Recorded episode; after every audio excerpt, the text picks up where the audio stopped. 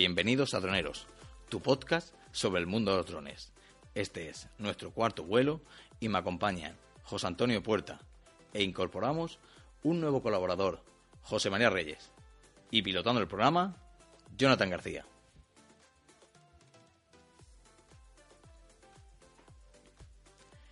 Este es nuestro cuarto vuelo.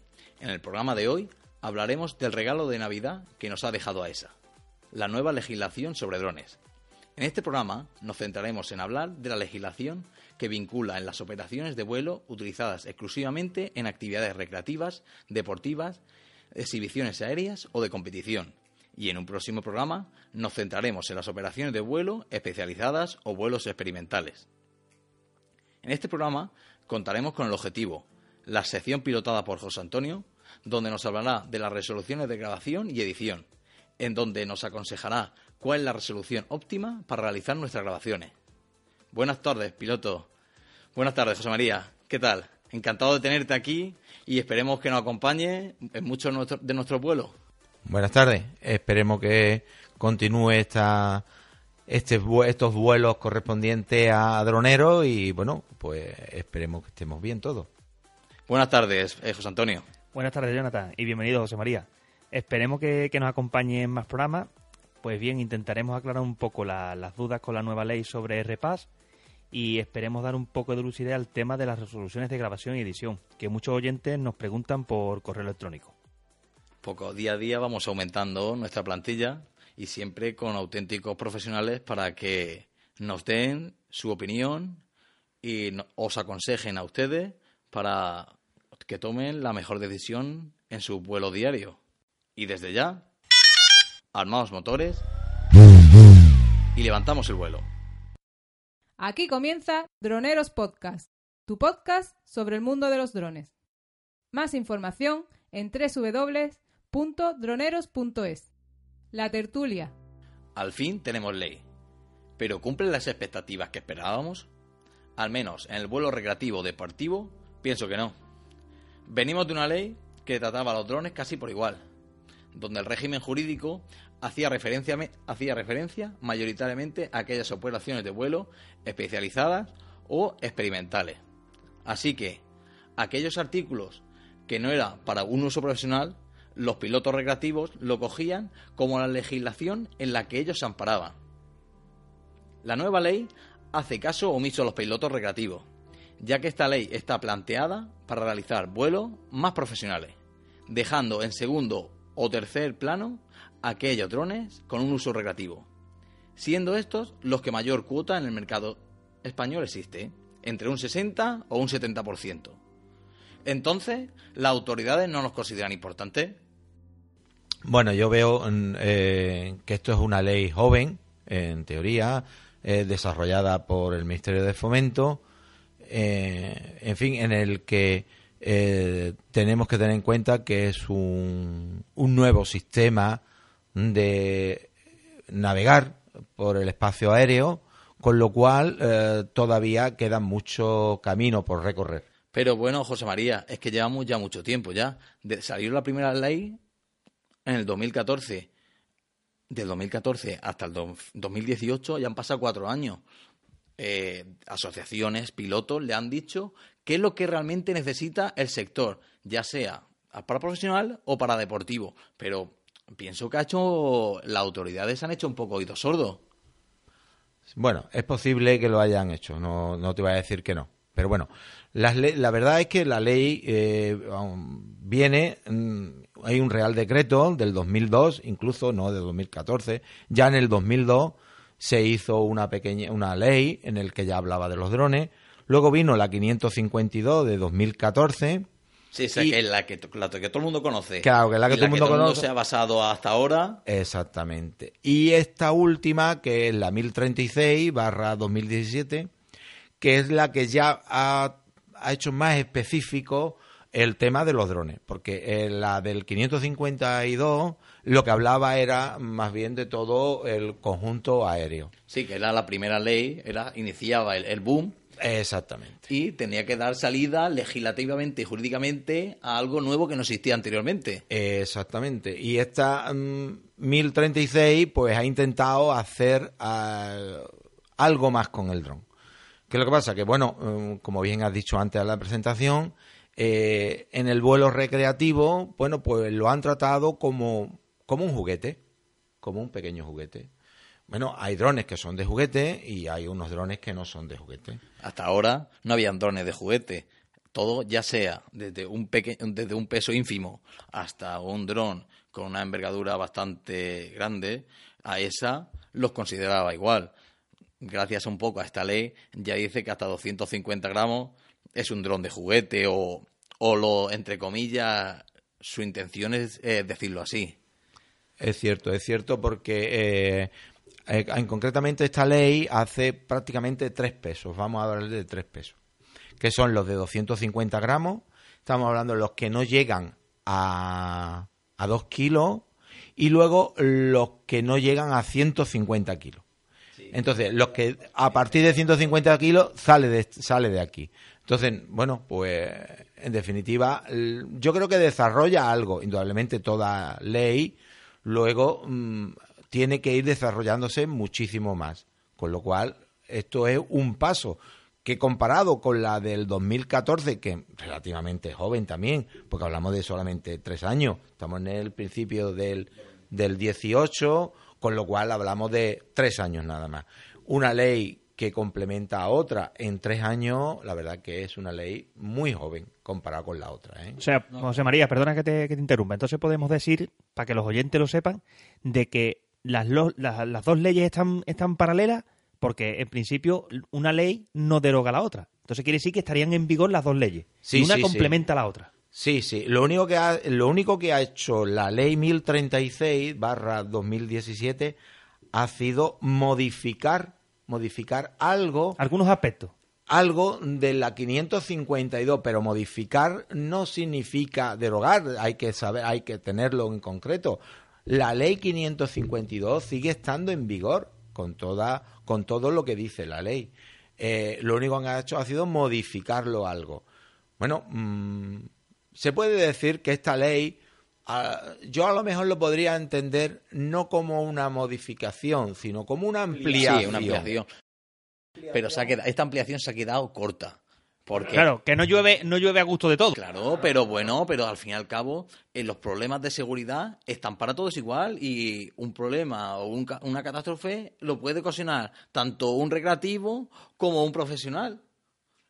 Pero, esta ampliación, como nosotros estamos hablando, solo es para uso profesional. Y los recreativos, que es donde realmente existe este, el, el- entre comillas, el problema. Porque lo, hemos, lo comentábamos antes en el, en el, podcast número 2, que un piloto civil puede tener, comprarse un Phantom y no hay ninguna legislación que le exija saber los conocimientos para volar, dónde puede, puede volar, si puede volar, dónde, no, sí. Entonces, como no está, hasta ahora no estaba muy clara la cosa, eh, eh, han sacado eh, a esa, ha sacado un folleto en el cual especificaba eh, qué es lo que tiene que hacer un piloto recreativo. Pero claro, este tipo de folleto le va a llegar al, al distribuidor, que es el que va a vender al dron al, al cliente. No, no, se lo- no va a llegar porque entonces el piloto recreativo no va a tener ninguna información y va a volar hasta ahora a sus anchas. Sí, es cierto, vamos a ver. Yo creo que todo esto va, va a llegar como eh, la ley de, de- con el que tema de un coche. Yo creo que todo va, va a venir desde ahí. Puesto que un coche, tú puedes, eh, todo el mundo sabemos desde qué edad podemos conducirlo, con qué, con qué documentación podemos conducirlo y por dónde y por dónde podemos conducirlo. Entonces, como, eh, pero claro, el vehículo viene de los años atrás, Claro, yo con me- lo cual, Perdón, José María, por cortarte, pero yo me esperaba ya, al menos en esta, en esta ampliación, que ya eh, a todos los pilotos nos exigiesen, para profesionales un poco más, pero a un piloto más recreativo, un mínimo de conocimiento. Está, está llevando una aeronave. Si no tiene, la gran mayoría de los drones que hay sobrepasan los 250 gramos. Si para un coche tenemos un carnet, ¿por qué no para llevar una aeronave no tenerlo? Yo entiendo que son costes que entonces bajarían las ventas de los drones, sería, pero bueno, estamos, eh, estamos en un espacio tridimensional donde podemos provocar una, un- una catástrofe si no sabemos, tenemos un mínimo de conocimiento. Y llegará, ¿eh? Llegará ese momento en el que tú estás aludiendo, llegará. Llegará el momento en que tú, para comprarte un, un dron, tendrás que tener unos conocimientos determinados. Por lo menos no para comprártelo, sino para introducirte fuera del ámbito de tu casa. Tú puedes tenerlo en tu casa, en un armario, pero si lo quieres sacar fuera, tú te puedes comprar un Ferrari o te puedes comprar un camión, pero tú no vas a poder sacarlo de tu casa porque no tienes las facultades que el gobierno te da para llevarlo. O sea, aquí partimos, partimos de la base de que, de que las autoridades no tienen en cuenta a lo que son los recreativos. ¿Por qué? Porque no generan dinero. No es lo mismo que, por ejemplo, lo que son los profesionales. Que es lo que realmente aquí es lo que llama un poco la atención. Que donde hay dinero de por medio es donde más se tiene en cuenta. De hecho, estas leyes han modificado muchos más puntos de la parte, por ejemplo, profesional que de la parte recreativa. Porque son realmente los que meten dinero. Claro, ahí. directamente, el artículo número 2 ya de la nueva, nueva legislación dice que este Real Decreto exime a un vuelo recreativo, deportivo o lo que sea. Entonces, todo lo que aparece en este Real Decreto no, no sirve para nada para nosotros. Entonces nos tenemos que ir a la anterior ley. Claro, yo no sé, yo leyendo este artículo 2, en el, en el cual dice cuáles son los que son de, don- es el decreto de aplicación para determinados momentos, y en su apartado 2, o en el apartado 3 creo que es, bueno, en el apartado, dice que eh, es- vamos a ver, dice concretamente, exclusivamente, que no es de aplicación para los que son para exhibiciones. a- eh, artículo 2. Sí, ahí está, dice. Están eh, excluidos ah, para exhibiciones deportivas y de competición. Bueno, eh, un poco contradictoria, porque si ya en el mismo artículo 2, dice, bueno, si ya el artículo 2 me dice que estoy excluido, que esta ley para mí es vigente, Pero claro, la gente no sabe, ha esperado con ansia esta ley y la, la gran mayoría de la gente no sabrá que esta ley no le sirve para ello. Los usuarios están decepcionados. Porque es que, aparte Es de que no entienden la- nada. A lo mejor la gente no sabe que esta ley no les sirve. Dire- directamente se tienen que volver otra vez a la ley eh, 18 barra 2014 para poder volar con tranquilidad. Para saber, esta es mi legislación, no he cambiado nada. Hemos, hemos tenido cambios. Por ahora, lo que son los vuelos. eh, ahora, a la hora de pilotar nuestro dron, sigue, seguimos volando a 500 metros en, en distancia horizontal. y visible, claro. O sea, y seguimos, por ejemplo, a la altura de 120 metros del Claro, suelo. todo en ese aspecto por ahora no hemos cambiado ni aún. No, hemos cambiado, seguimos igual. Exactamente. Hemos cambi- no hemos cambiado nada. Lo único que a lo mejor sí ha modificado esta ley, que bueno, a raíz del artículo 2, bueno, vamos a entender que el artículo 2, eh, bueno, pues está ahí, pero vamos a seguir con los artículos para adelante, ¿no? Es lo único que nos dice los demás y ha modificado es que para hacer eh, vuelo en FPV hay que tener un observador. Ese observador tendría que tener algunos conocimientos igual, nada, sin ce- cero conocimiento. Porque la- la- la- lo que es la legislación eh, para el piloto profesional sí que le exige que el observador tenga los mismos conocimientos que el piloto, que en este caso Exactamente. tener el certificado básico o el, el- perdón, el certificado avanzado para poder hacer de observador, que sería un vuelo Sí. Bueno, si tú haces de observador con un piloto, si tú le haces de observador con un piloto, tú debes de tener la- lo mismo que el piloto.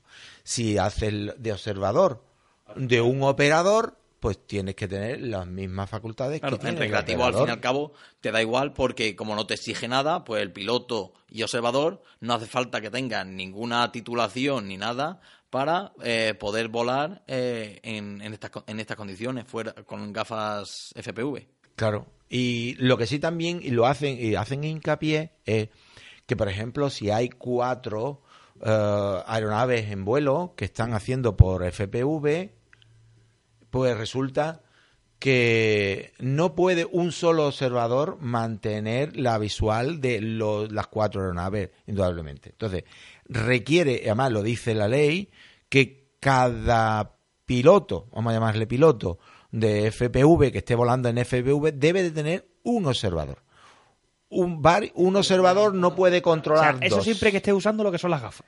lo que son las gafas, exactamente. Y bueno, y en vuelos que también eh, no sea visual, visual, debes de tener un observador que tú tengas comunicación con él. ¿A qué te refiere, por ejemplo, que no sean visual? Que pierdas ya la- el dron a la vista. El dron, por O sea, ejemplo, no sé, Partimos de la base que nada más que te puedes alejar 500 metros. Eh, pero es raro. es que sí, No, pero. y que la visibilidad tiene que ser buena, si no, Claro, no puedes volarlo. siempre, pero imagínate que ya con un Phantom eh, a 200 metros o 300 metros, menos, casi casi Es muy difícil verlo. Casi ya, no se ve. ya no se ve. Entonces, utilizas los gafas FPV. O sea, y- al final resulta que el observador tampoco te vale para mucho. No, pero si tú tienes un observador a 200 metros de ti, a 200 Pero metros. tiene que estar junto a ti, ¿no? No, no, no, no, no. O sea, Tú el lo que lo tiene que hacer es nunca perder de vista el dron. El dron mientras no tú estás volando con la gafa. Exactamente, pero tener comunicación contigo. Él tiene que tener comunicación contigo a través de un, mode- de un móvil, de un walkie-talkie, de cualquier medio de comunicación permanentemente contigo, en el que él vea el dron y te pueda avisar de si tiene, si hay un obstáculo en ese momento determinado en el cual pueda suceder cualquier, cualquier tipo de accidente. Lo que seguimos a- aún es que tenemos que volar eh, de día y, eh, y en buenas condiciones meteorológicas. Nada de volar con niebla, sin lluvia, sin viento. Pero eso es un poco de sentido común. Pero Eso, bueno. Es que el vuelo, el común, vuelo del sentido común es el mejor vuelo que se puede aplicar. Aparte- volar con sentido común. Aparte, por ejemplo, las condiciones favorables es que, por ejemplo, pa- para hacer fotografía o para hacer vídeo, es lo aconsejable. O sea, a mí no se me ocurriría ni, ni, ni se me pasaría por la cabeza, por ejemplo, volar el dron un día con lluvia, más que nada porque es que al final, si a mí me gusta, por ejemplo, volar el dron para sacar buenas imágenes y hacer las ediciones de vídeo, ¿para qué me sirve volar con lluvia? Bueno, Si no voy a ver nada. es que con lluvia. O con nieve. Bueno, no tiene con- sentido. es que con O lluvia. sea, esto de- aparte de es sentido más, común, es de lógica. Es que puede tener un percance a nivel económico, llámese que se te puede estropear, puesto que le va a caer agua y estamos hablando que es un aparato con componentes electrónicos. Tú tienes una emisora con componentes electrónicos, con lo cual ese dron va a sufrir daño o puede sufrir daño. Con lo cual O no. puede hacer daño. o- bueno. Bueno. Claro. Que un aparato, aunque pese 250 gramos, Lo que en sí el momento verdad- que está cayendo en caída, Lo a que una sí es verdad altura. que esta legislación sí permite volar de noche, que en el 552 no lo permitía. También, Bueno. tampoco le No veo yo no sentido volar de No noche. especifica muy bien. Bueno, pero según tú, te- tú entras en la página de AESA y pides comunicación con ellos y ellos te dicen que sí que puedes volar en visual, en visual y a 50 metros de altura. Eso es la, en la legislación, ni, pero eso es la legislación ni antigua ni esta. Es que ahí es lo que estamos es lo que comentamos. vacío muchas- legal. Lo que existen es muchas contradicciones. Si yo me tengo que regir a la antigua ley, en la antigua ley no me no puedo realizar un vuelo nocturno. ¿De dónde se saca las autoridades para yo realizar un vuelo nocturno? Si esta ley, la nueva, la ampliación, me dice que estoy exento de vuelo, entonces me, realmente me prohíbe hacer el vuelo nocturno. Yo me he visto los folletos, las preguntas frecuentes de que tiene a esa y me dice que sí, pero ¿de dónde se ha sacado a esa eh, que yo puedo volar de noche?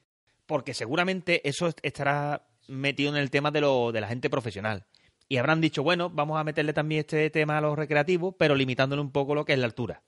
Que no le veo sentido, la verdad. Porque es que de noche, aparte los sensores que fallan en, los- en las aeronaves, Claro, al cuantito que No falta De noche, vamos, de noche no hay Bueno, bueno, siempre hay alguien que le gusta hacer una foto al atardecer. Bueno, casos puntuales, porque aparte Claro, pero está mal especificado porque entonces no es de noche. Estamos hablando de al atardecer o cuando está cayendo el sol, que es diferente. O cuando está amaneciendo, ya hay luz. Pero eso de, gra- de- de estar de noche, de noche es que no hay luz. La verdad que el tema de- del vuelo nocturno es un poco eh, conflictivo porque eh, la ley pasada y la ley vigente para los profesionales le dice que tienen que, para realizar un vuelo nocturno, necesitan pedir una autorización y que a esa se lo confirme. ¿Cómo un, vuelo un piloto recreativo va a poder volar así como así sin pedir autorizaciones? Entonces, eh, hay algo aquí que está mal hecho. Bueno, es posible, es posible. No, no es que esté mal hecho, yo no entiendo que esté mal hecho. Yo entiendo que a lo mejor no está lo suficientemente desarrollada. A lo mejor. Sí, han No- sacado una ley en plan a la bulla. rápido, a lo mejor, de rápido. diciembre. Bueno, y No, vuelvo no sé si a la bulla, repetirlo. pero eh, yo los primeros rumores de la nueva le- legislación me llegaron que en marzo de 2017 iba a salir y al final ha salido a último de año. ¿Está bien para mí, bien desarrollada? Específicamente no, porque está viendo la gente nos hace llegar que tiene dudas a la hora de, de saber si puedo volar, si puedo hacer esto o no puedo hacer esto. Entonces, eh, no está bien desarrollada.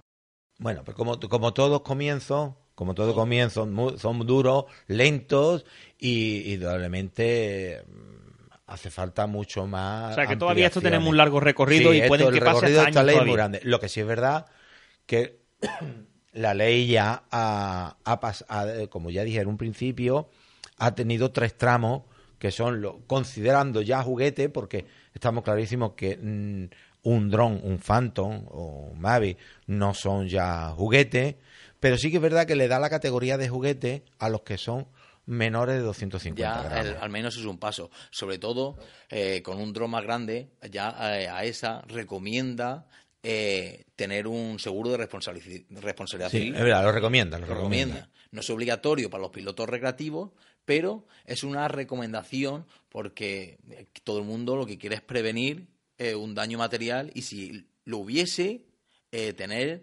alguien que nos amparase a, a ese accidente o incidente. Lo que pasa que lo que pasa que el seguro, ese es un tema que seguramente trataremos en, en- en un futuro podcast, porque hay una- un amplio abanico de posibilidades que incluso habrá que ver qué realmente qué es lo que cubre el seguro y en dónde las, las compañías se pueden un poco escudar de no de no pagar los daños. Sí, la verdad es que nos tenemos que informar un poco eh, qué pólizas ofrecen los pilotos. La gran mayoría de los seguros que se están ofreciendo eh, para, los, para los pilotos de drones es para realizar un vuelo profesional. Eh, me parece que no sé si la Caser o sí que ofrecen eh, seguros para pilotos, pero Mafre solo para profesionales. Bueno, pues todo llegará, ¿eh? Todo llegará. Cuando se vean el mercado tan amplio que hay, puesto que indudablemente las compañías de seguro mm, esto lo, lo seguro que lo tendrán en cartera y en el momento en que vea que el, mm, el mercado que se le ofrece a la vista es grande, bueno, pues ofrecerán un, sacarán un producto en el cual puedan decir, bueno, pues usted que es profesional, usted que es recreativo, hasta cuánto. Eh, Al final va a ser como el coche. Tú tienes un, tú tienes un vehículo, pues tú tienes tu seguro por si ocasionas algún incidente. En la, en la legislación anterior, lo del tema de- del seguro, ¿lo, se- lo seguían recomendando No, solamente es para que no hacía mención, solo, lo- es solo los profesionales tienen que tener un seguro. sea, Al menos. a- a- eh, pero, ahora en esta, sí lo- pero en esta legislación no especifica nada del seguro. Seguimos igual. Si Sino lo recomiendan. A esa recomienda en su página web tener una- un seguro de responsabilidad civil. O sea, ya volvemos a lo mismo. La- las autoridades están haciéndole un guiño a, la- a las compañías de seguro para que vuelvan a sacar más dinero. Yo no sé si es un. Volvemos a lo mismo. No sé si es un guiño o, o sensatez, porque yo tengo un pequeño incidente, quiero que alguien me ampare y que me cubra la espalda. Que luego los seguros hacen lo que ellos quieren. Dicen, no, no, es que tú has incumplido esta parte, no te vamos a cubrir. Y te toca desembolsar la cuantía, que en las multas eh, aeronáuticas son eh, elevadísimas. Son escandalosas. Son sí, escandalosas. sí, son muy... Y muy desproporcionadas. Bueno, bueno, pues son techos que ponen, Claro, indudablemente. pero, pero a lo que voy es que resulta de que aconseja, por ejemplo, un seguro, pero no hay desarrollado realmente un seguro ni especifica realmente qué es lo que necesitan lo- los usuarios. Por eso digo de que la ley no está realmente, como hemos dicho antes, desarrollada del todo. Porque si estuviera bien desarrollada, en este punto, que sería un punto, por ejemplo, que yo veo muy importante, bueno, yo veo dos puntos importantes, que es la de todo el mundo debería de ser piloto y el seguro de responsabilidad, civil. Debería de estar bien implementado y desarrollado para que todo el mundo pudiera contratarlo y fuera, por ejemplo, una compañía y decir, quiero sacar el seguro para mi dron. Y no haber este pequeño vacío legal que realmente no especifica, porque incluso muchas compañías de seguro, yo pienso de que no sabrían por dónde meterle mano a este tema. Porque como has comentado antes, Caser sí sé que hay una y creo que había otra más. Eh, Mafre, Mafre era la solo para profesionales. Incluso yo he llegado a escuchar usuarios de sí de que el mismo seguro de hogar le debería de cubrir.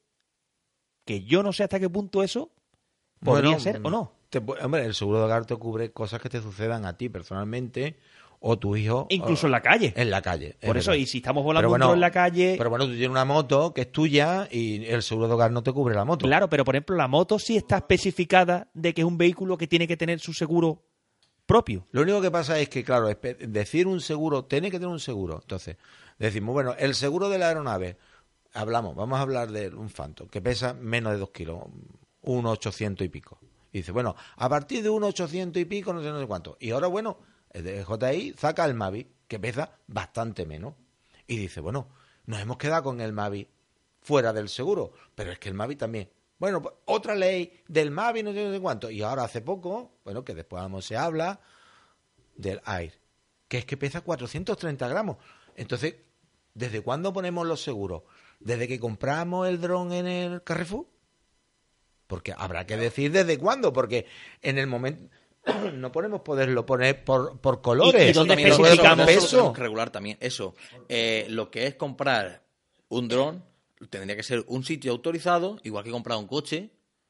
El, el, tú compras tu dron, te dan la legislación y te dice o, o en 10 días me traes un seguro o no vuelas. O me tienes que devolver o... Pero hay dron de juguete, hay dron de juguete que se compran en el Carrefour. ¿Y dónde, cómo podemos decirle que tiene que Pero tener? es que comprar un dron lo podemos comprar en todos los sitios. ¿Dónde lo compramos? En el Carrefour. Claro, que no hay problema para comprarlo. Amazon, el Corte Inglés, en todos los sitios los venden. Hasta en el chino te venden un dron. Sí, sí. Entonces, ¿cómo- ¿desde dónde ponemos el límite para que tenga, que tenga que ser piloto para llevar ese dron o tenga que tener un seguro? ¿Dónde está el límite? Es complicado ponerle el límite, porque el límite no se lo vamos a poner por colores. Indudablemente, el límite habrá que ponérselo pues, por peso, ¿no? Por peso. O sea, que en definitiva, que la ley Es que es muy difícil. sigue ¿no? exactamente Es muy igual. difícil empezar a poner. Porque ya te digo, es que lo último que se va a presentar, o se ha presentado hace poquito, estamos hablando de 430 gramos. Es que. Es que eso está ya casi en el límite para volar eh, en- en- sobre ciudad. Porque la nueva ley ya hace, hace eh, dice, ya puede volar en ciudad siempre que sea un dron de menos 250 gramos, de 100, 250 gramos y que no sobrepase los 20 metros. Al menos ya podemos volar ya sobre ciudad. Una cosa que antes no se podíamos, que no podíamos hacer los recreativos. un, pe- un pequeño paso. Bueno, yo entiendo que los pilotos, no, los pilotos profesionales, me parece que la legislación sí que ya les permite, lo único que tienen que, también se los tienen que autorizar y tienen que cumplir unos, unos series de requisitos. A, a partir de ahora, ver el pequeño dron eh, volando en las ciudades puede ser de lo más común. Lo único que con un pocodillo de viento, pues eh, se, lo, se lo va a llevar. Pero bien, un paso vamos ganando poco a poco. Bueno, de todas formas, yo creo que hay, mm, nosotros hablamos de esto, pero si alguien quiere eh, eh, tenerlo más fehaciente, bueno, pues a esa, a través de su canal de comunicación por medio electrónico, pues todo el mundo está, pues se le escribe, Claro, le contesta. o, o le llama por teléfono, porque muchas dudas que a nosotros a la hora de plantear este podcast han sido resueltas porque eh, nuestro colaborador José María ha llamado a esa y le han resuelto las dudas que tanto como a vosotros, nosotros también las teníamos. Y la mejor forma es llamar a la fuente y que ellos mismos os resuelvan las dudas.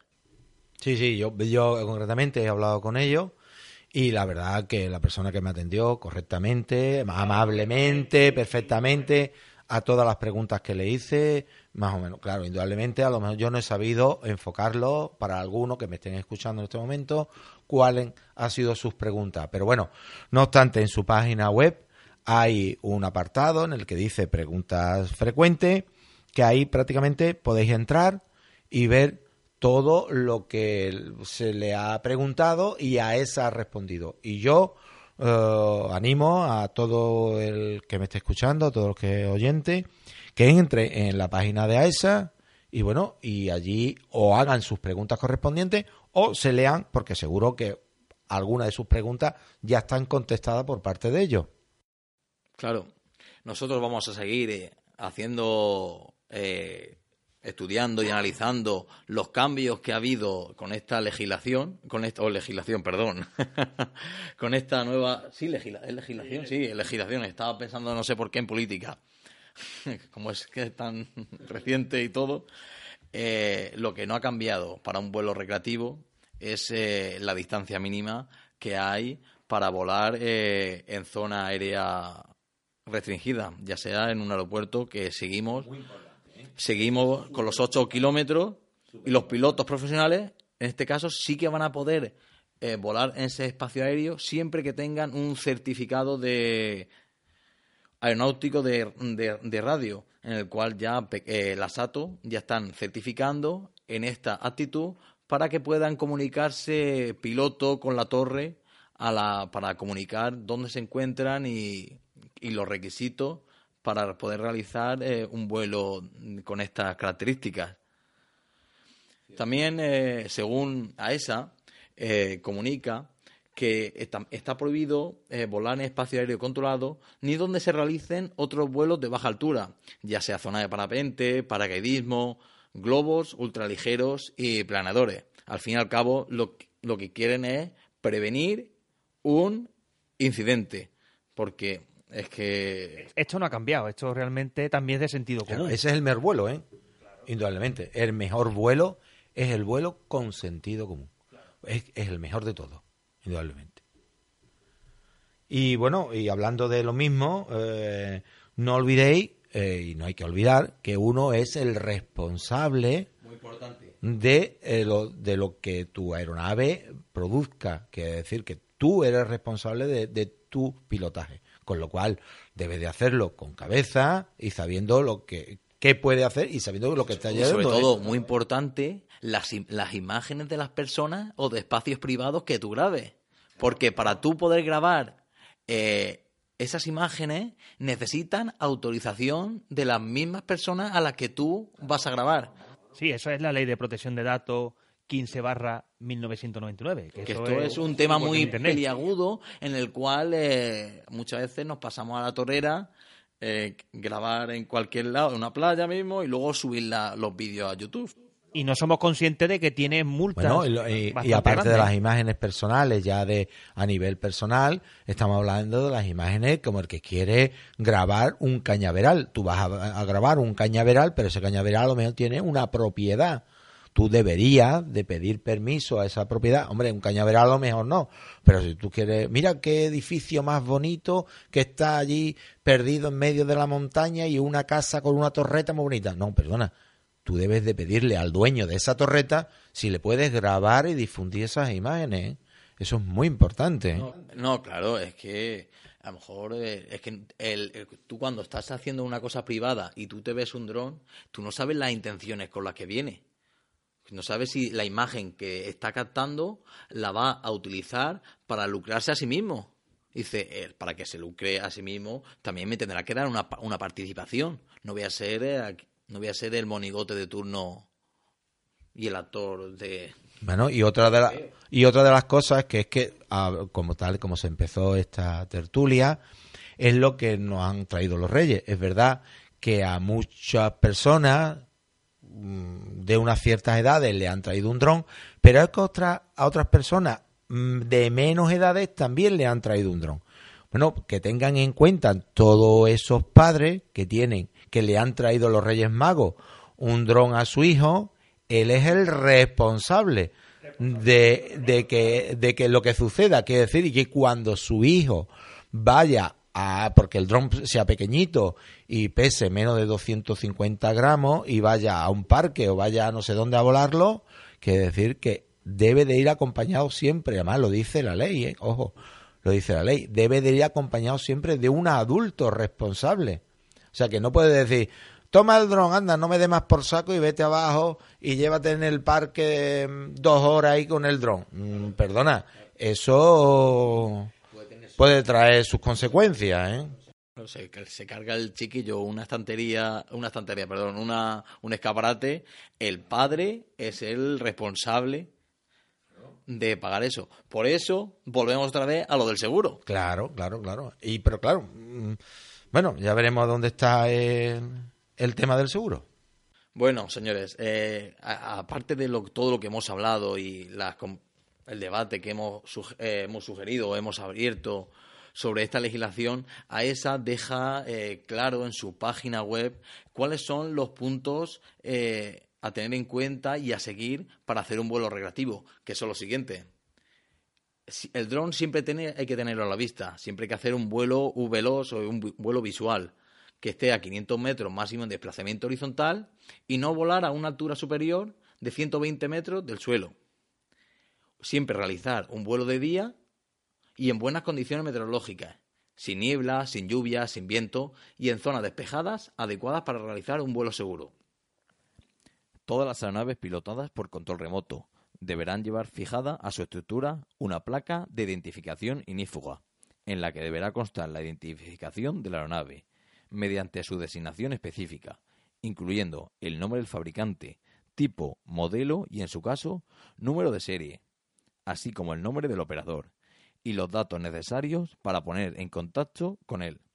La información que debe figurar en la placa deberá ir marcada en ella por medio de grabado químico, troquelado, estampado u otro método homologado de marcado inífugo, de forma legible, a simple vista e indeleble.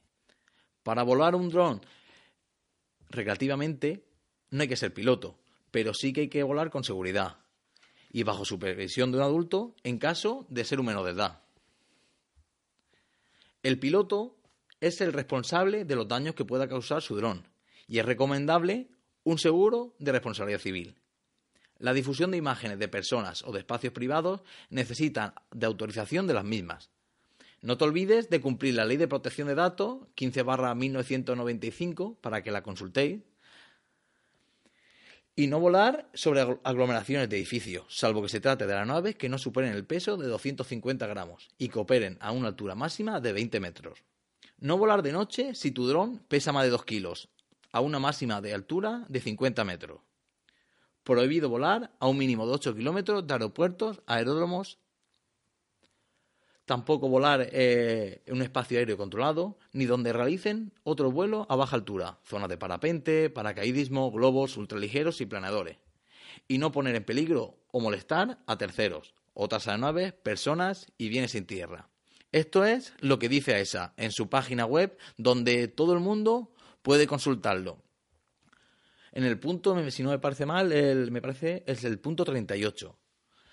Eh, también AESA tiene unos folletos muy sencillos en el cual eh, especifica gráficamente y muy resumidamente lo que puede hacer sí y lo que no puede hacer. Esta semana también ha sido una semana de novedades. Eh, está en Madrid estos pasados días se ha celebrado el congreso del Cividron, donde un congreso de, de mayor potencia aquí en España y donde se han hablado de temas de diversos ámbitos para los drones. Y la novedad más interesante en materia de drones ha sido que el día pasado, día 23, eh, DJI sacó su nuevo Mavic. ¿Merece la pena sacar un Mavic ca- cada- o un nuevo dron cada, con tan poca frecuencia de tiempo? ¿Merece la pena? ¿Ha supuesto un avance? No sé qué pensáis vosotros. Hombre, yo, por ejemplo, mm, te voy a dar un poco mi opinión después de documentarme un poco y todos los usuarios pensaban de que el bombo que le ha dado tanto de JI, de que iba seguramente iba a sacar la segunda versión del Mavic Pro. Claro, ¿qué es lo que pasa? Tú tienes unas expectativas muy altas y cuando aparece este dron, el Mavic Air, que a mí particularmente me gusta y ahora voy a resumir los puntos más importantes que tiene, la verdad que es un dron que, es atractivo y que en características no se queda corto con respecto al Mavic Pro. Vamos a partir de la base que por el diseño que tiene es una mezcla entre el Mavic Pro y el Spark. ¿Vale? Es un, es un diseño más estilizado, más cercano al Spark que, que al Pro. También es plegable, por lo que es bastante portátil y transportable, sí, un poquito más pequeño. Habrá que mirar el peso. ¿Por qué? Porque tiene menos peso, hemos dicho que era 430 gramos, si no me equivoco. habrá que ver cómo se comporta con el viento. Yo he visto por ahí también, eh, o he leído, perdón, que dice que aguanta un viento máximo de 36 kilómetros hora. No entiendo yo que tenga esa estabilidad que pueda Eso, tener. eso habrá que verlo en las pruebas, en las pruebas, porque realmente es verdad que yo, por ejemplo, como soy un poseedor del Mavic Pro, es verdad que en viento es un aparato que, que aguanta. No aguanta tanto como un Phantom 3 o un Phantom 4, pero la verdad es que se comporta bastante bien. Habrá que verlo en las pruebas. Lo, lo vamos a tener en tres colores, el blanco alpino, el rojo fuego y el negro ónice. A mí el que más me gusta es el negro, el que más me, hace un poquito más, más de tilín. Después, por ejemplo, mm, va a incorporar dos modos nuevos de vuelo que en principio únicamente van a estar para el Mavic Air, pero que yo pienso que seguramente en futuras actualizaciones, eh, seguramente DJI lo incorpora al Mavic Pro y, a lo que es su hermano pequeño que es el Spark. Después, por ejemplo, lleva sensores mm, delantero, trasero y, y de la parte de abajo con un sistema nuevo que se llama sistema APAS, que es un sistema que es como, como una especie de detección de obstáculo en tiempo real, en donde el dron en este caso no se tendrá que parar cuando detecta un obstáculo, sino que directamente lo va a evadir el obstáculo. O sea, para mm, permitir el vuelo con, con fluidez. Algo, por ejemplo, que a mí no me ha gustado es que desaparece el sistema OcuSync y únicamente va a usar el Wi-Fi. Esto habrá que verlo. Yo pienso que los ingenieros de DJI no son tontos y en este caso yo pienso que la tecnología ha avanzado y si han optado un poco por este sistema es porque han sabido implementarlo bastante bien. Pero bueno, como hemos dicho antes, habrá que ver las pruebas. Una cosa, un punto que no me gusta mucho es el, el tiempo de vuelo, 21 minutos, frente a los 27 minutos del Mavic Pro y, 20 y 30 minutos del Platinum. Que de esos 20, mi- 21 minutos realmente rentables serán 18, 17. Claro, eso según el, según el fabricante y según las condiciones de vuelo. Pero en el momento que le pise un poquito, claro, en el momento que le, le- le pise un poquito más al acelerador del, del dron o cualquier cosa, ya lo- los tiempos cambian. ¿Son suficientes 21 minutos teóricos? Pff, no lo sé. Si a lo mejor tienes dos o tres baterías y tienes las ideas claras, puede ser que sí. ¿Lo, lo utilizarías para un vuelo profesional? Hombre, date cuenta que lo que a donde nos está llevando el mercado es cada vez vamos a lo más pequeño, por, por decirlo de alguna manera. Si es verdad, por ejemplo, que hay usuarios que les gustan los drones grandes, pero sí es verdad que como son drones pequeños, que realmente se comportan muy bien con el viento y que tienen buenas cámaras y buenos sensores, es lo que es lo que está demandando ahora mismo el mercado. Veremos a ver si cuando salga a la, al mercado, al público, cumple las expectativas. Pero no sé yo, no me convence aún la política que tiene DJI de sacar eh, drones con tan poco margen y realmente no estamos viendo evoluciones tan grandes. Es que prefiero Hombre, yo el que- Mavic Pro tiene dos años. ¿eh? Ya, pero del Mavic Pro salió el Mavic nuevo este que... Sí, pero bueno, el Platinum únicamente lo que le implementaron fue el tema de, lo- de los motores, o sea, aumentarle un poquito lo que es la batería y las hélices inteligentes, que de hecho las hélices se pueden adaptar perfectamente al Sí, Mavic pero Pro. yo lo que pienso es que DJI lo que quiere es llenar el mercado de DJI y quitar de en medio a Parro. Pero no, pero es que Parro no es un... No, es Parro no es un competidor realmente no es un para DJI. contrincante. Contra menos tenga, eh, menos posibilidad, contra menos Parro haya en el mercado, más posibilidades de DJI para vender más. No sé si habéis habéis escuchado vosotros la última noticia. eh, GoPro ha descatalogado ya. Sí, sí, el Karma. El Karma ya directamente, vamos, incluso la, divi- la división suya, por ejemplo, de lo que es la fabricación, También la. O sea, la todo. desmantelaba. Es que hasta, hasta, hasta a punto de irse a la bancarrota eh, GoPro con todo GoPro, toda la empresa GoPro con respecto a- al Karma, de los problemas que han tenido y de los costes que le ha suponido, supuesto, perdón, eh, arreglar o subsanar. eh, sí, ese el- problema que tuvieron Karma. al principio de un fallo de software. Entonces, claro, un dron que sale al mercado con muchas expectativas y que a las primeras de cambio es un dron que se cae al suelo, eso no tiene mucho sentido. Y más cuando DJI automáticamente saca el Mavic Pro. Bueno, siguiendo, por ejemplo, un poco de, los- de los puntos de- del Mavic Air, también han sacado un nuevo control remoto. Es parecido al Spark, pero un poquito mejorado. Una cosa bastante interesante es que los sticks se pueden desmontar. Yo no sé si eso, por ejemplo, es un avance o un atraso. Y voy a explicar un poco el porqué. Un avance porque sí es verdad que al poder quitarlo se pueden guardar. Pero el problema es que se nos pierda. A ver qué hacemos. Siempre va un palillo, Ahora, siempre ¿cómo lo va un palillillo por ahí, saca stick de recambio. Bueno, y, y ahora vamos a llegar a- al punto que yo creo que es más importante, que es el tema de la cámara que le han incorporado. Que yo, por ejemplo, he visto muchos usuarios que se quejaban un poco de que si la cámara, la cámara realmente es mejor que la del Mavic Pro. Y voy a explicar por qué. Graba en 4K a 30 frames. Y hasta aquí todo el mundo dirá, bueno, es igual que el Mavic Pro. Sí, pero es que graba a una compresión de 100 megas por segundo, mientras que el, que el Mavic Pro graba a 60 megas por segundo. ¿Esto qué significa? Pues al tener menos ratio de compresión, va a sacar unas imágenes más nítidas y va a tener menos defecto la imagen. Que esto realmente es a lo que graba el sensor del Phantom 4. O sea, estamos hablando de un dron muy pequeño en donde han metido el, mismo sensor que el del Phantom 4. Y esto realmente es un avance. Después, en el modo, por ejemplo, de 2,7K, aquí le han metido 60 frames. Esto es superior al Mavic Pro, ya que el Mavic Pro nada más que podemos llegar hasta 30 frames. Y en el modo del 1080 podemos llegar hasta 120 frames por segundo para ser cámara súper lenta. Mientras que, por ejemplo, en el Mavic Pro únicamente lo podíamos hacer a 720p, una resolución muy pequeña. En el tema de, la cámara para lo que son imágenes fotográficas, le han implementado el alto rango dinámico, que esto también es un avance para la gente que le gusta mucho la fotografía aérea. Tenemos también un poco más de ángulo de visión, en donde podríamos sacar las tomas un poco más panorámicas que sus hermanos pequeños o su hermano mayor. Y yo creo que ya esto realmente, a modo grosso, es lo más importante. Y ahora, la pregunta viene, ¿me lo compro? Yo, desde mi humilde opinión, si no tienes un dron, yo me decantaría por el Mavic Air. ¿Por qué? Porque es un dron actual. O sea, no es, es verdad que el Mavic Pro es un buen aparato, pero estamos hablando de un dron que realmente acaba de salir al mercado ahora mismo y tiene una nueva tecnología. Más pequeño, incluso más barato, y yo particularmente me decantaría por el, por el Mavic ¿Qué, ¿Qué precios tiene ahora? ¿Cuál es el precio de salida del Mavic? Pues mm, creo que está en torno a los 900 euros. Que realmente tiene el mismo precio que el, que el Mavic Pro. No. El Mavic Pro más menos... Eh, no, no, el Mavic Pro es más caro. Lo que pasa que Mm, es verdad que, por ejemplo, si tú lo compras, por ejemplo, a distribuidores chinos, a través de, cupones de descuento, sí lo puedes sacar en torno a los 800 euros por ahí la versión normal y la versión combo está sobre alrededor de los 1000 euros aproximadamente. Sí, pues parecido, ¿eh? Parecido podría salir esto ahora mismo. Este estaría una versión con dos, está en, 1050 euros con, dos baterías. Sí, lo que es los precios oficiales de DJI como he comentado antes, el, precio de salida, según la, página del fabricante, el Mavic Air va a costar 849.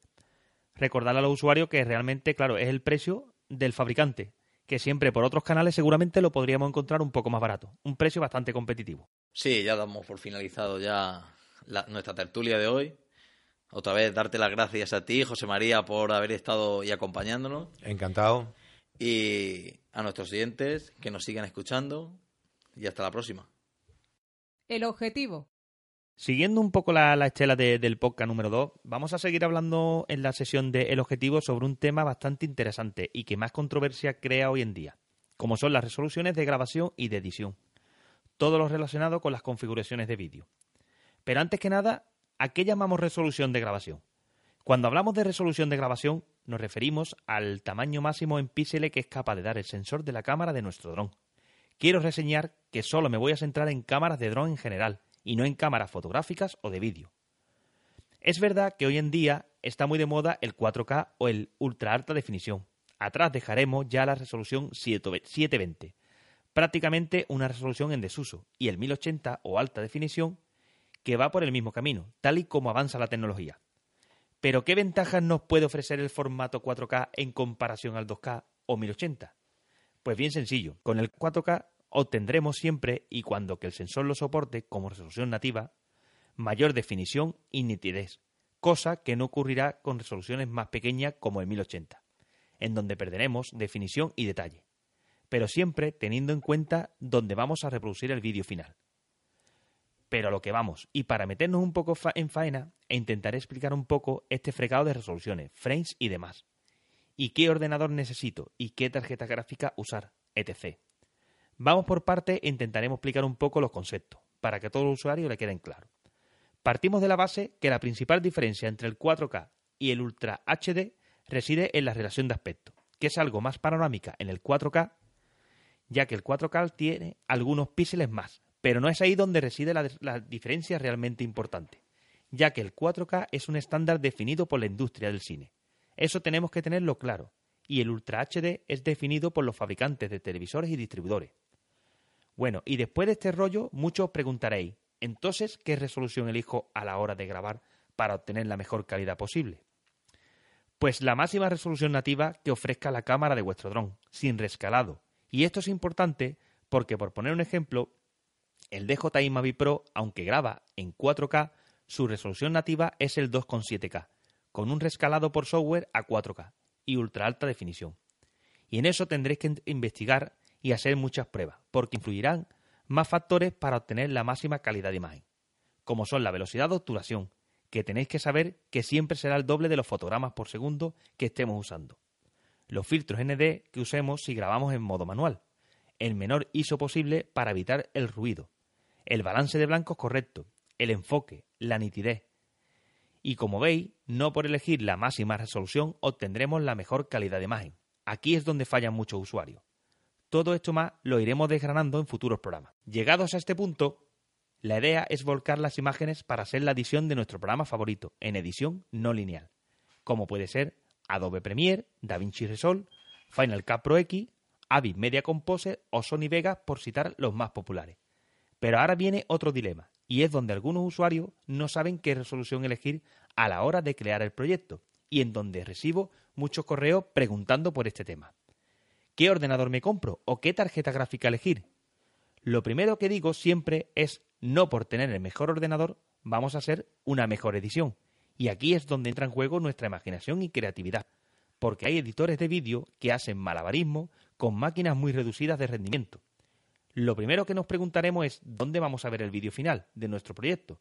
Porque no creo que tenga mucho sentido grabar en 4K, editar el 4K con lo que eso conlleva con efectos, transiciones, música, títulos y demás, y ver el vídeo final en un teléfono móvil, o exportar ese vídeo en 720 para verlo en YouTube.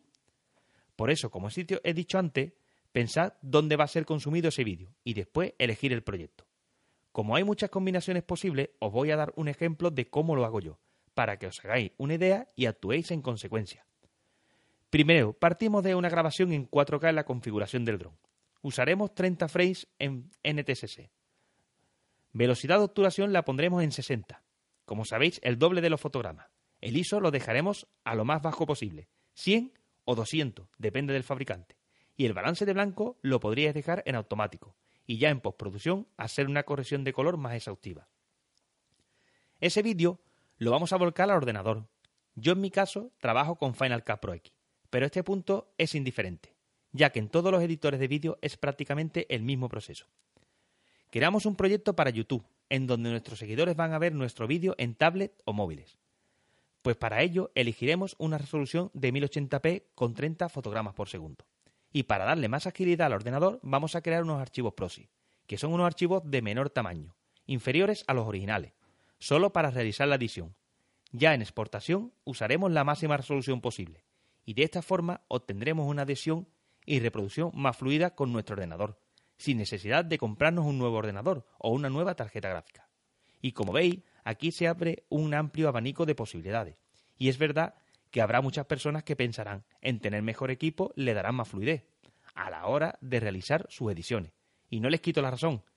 Pero de esta forma que os he explicado, con un MacBook Pro de 13 pulgadas, un i5 y 8 GB de RAM, también es factible la edición y sin gastar un euro más. Espero que lo tengáis los conceptos un poco más claros. Y sí que es verdad que puede parecer un poco lioso, pero con la práctica y experimentación, poco a poco se van solventando todas las dudas. Ya sabéis, si tenéis alguna duda, podéis consultarnos a través de nuestra web, en el formulario de contacto. Y hasta aquí llega nuestro programa de hoy. Solo nos queda tomar tierra y daros las gracias por escucharnos. Si te ha gustado el programa, no dudes en suscribirte y déjanos un comentario. Podéis seguirnos en nuestra página de Facebook, Droneros, en nuestro Twitter, arroba droneros barra baja es, y en nuestra web, www.droneros.es. Ya sabéis, volar seguro y nos vemos en el próximo programa.